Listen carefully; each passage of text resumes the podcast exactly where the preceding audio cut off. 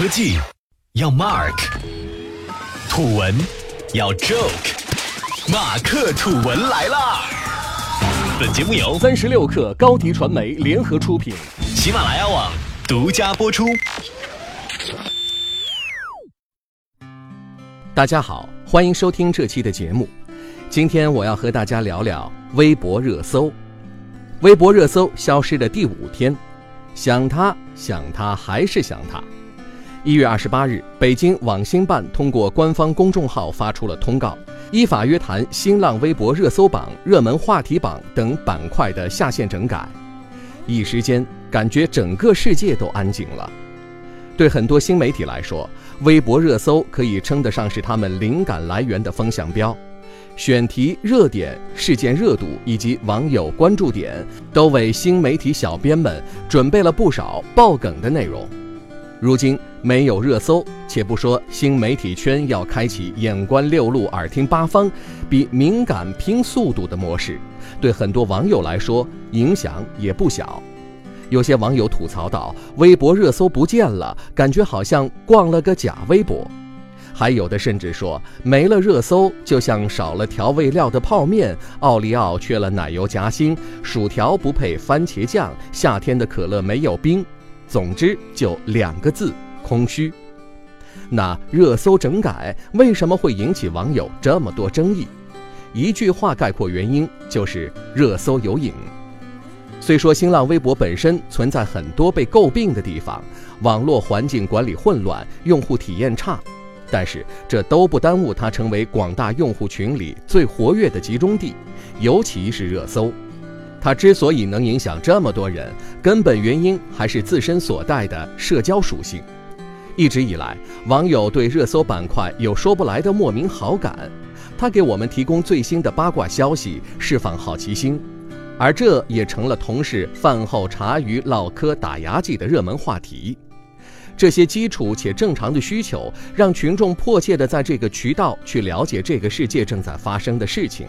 所以，曾有人调侃：“你不是要信息吗？看热搜就知道了。”其实，自从微信朋友圈诞生后，微博的社交属性越来越弱，它更多的是在扮演一个媒体工具的角色。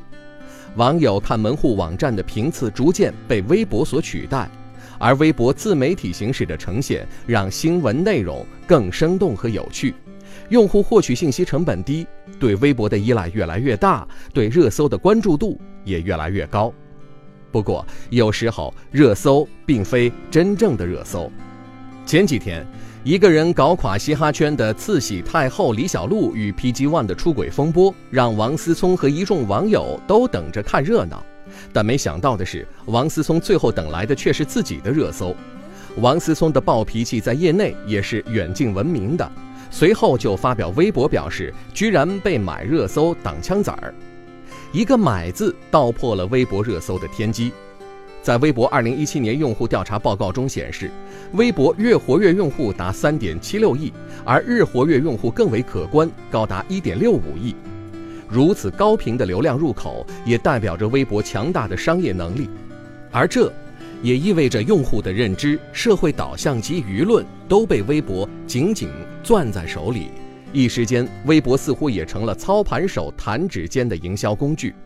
微博热搜的受众及影响力，也让它成了泛娱乐内容、明星以及产品营销的主战场。微博热搜榜可以花钱买，这已不是什么秘密。此前。三种颜色虐童事件，明星出轨门刚上热搜就被撤了下来，网友直骂新浪是渣浪，埋怨多了，总有一天会爆发。前几日，因紫光阁等官媒点名批评艺人 PG One 后，其粉丝误以为紫光阁是饭店，所以想用地沟油上热搜来搞垮他。没想到的是，紫光阁地沟油这个乌龙话题成了网友爆发的导火索，狠狠打脸微博。越来越多网友感慨，花钱就能买热搜，微博真的回不去了。实际上，微博作为一个社交平台，主要收入来源是广告和营销，广告竞价不可避免。所以，正如微博回复中所说，热搜榜确实接受安插推广和广告等行为，但在这之前要通过微博官方的审核，并且在该热搜词条后面会出现“键”的字样。那既然有了审核机制，为什么还会出现紫光阁地沟油这样乌龙的话题？不过，这更多暴露了微博运营模式的弊端。微博信息传播平台的定位在逐渐偏离正轨。如今的微博不再单是传播信息的平台，更像是一个交易市场，而且监管审核环节漏洞凸显，信息的真实度越来越被质疑。对于榜单上的热点，关注度高、覆盖面广，一旦疏忽，将可能沦为作恶工具。此前，百度搜索就曾因关键词竞价排名、推广莆田系医院等做法，给用户带来了无法磨灭的损伤。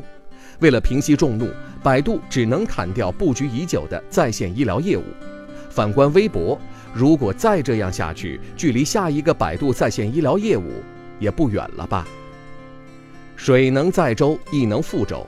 对于微博来说，用户就是水，用户的积累和流失并非一日之功。娱乐内容的兴盛和暗箱操盘的高度落差，让身处环境中的你我欢呼的同时。也感受到巨大的失落，而这，也正是对微博的又一次考验。好了，今天的节目就聊到这里，下期我们不听不散。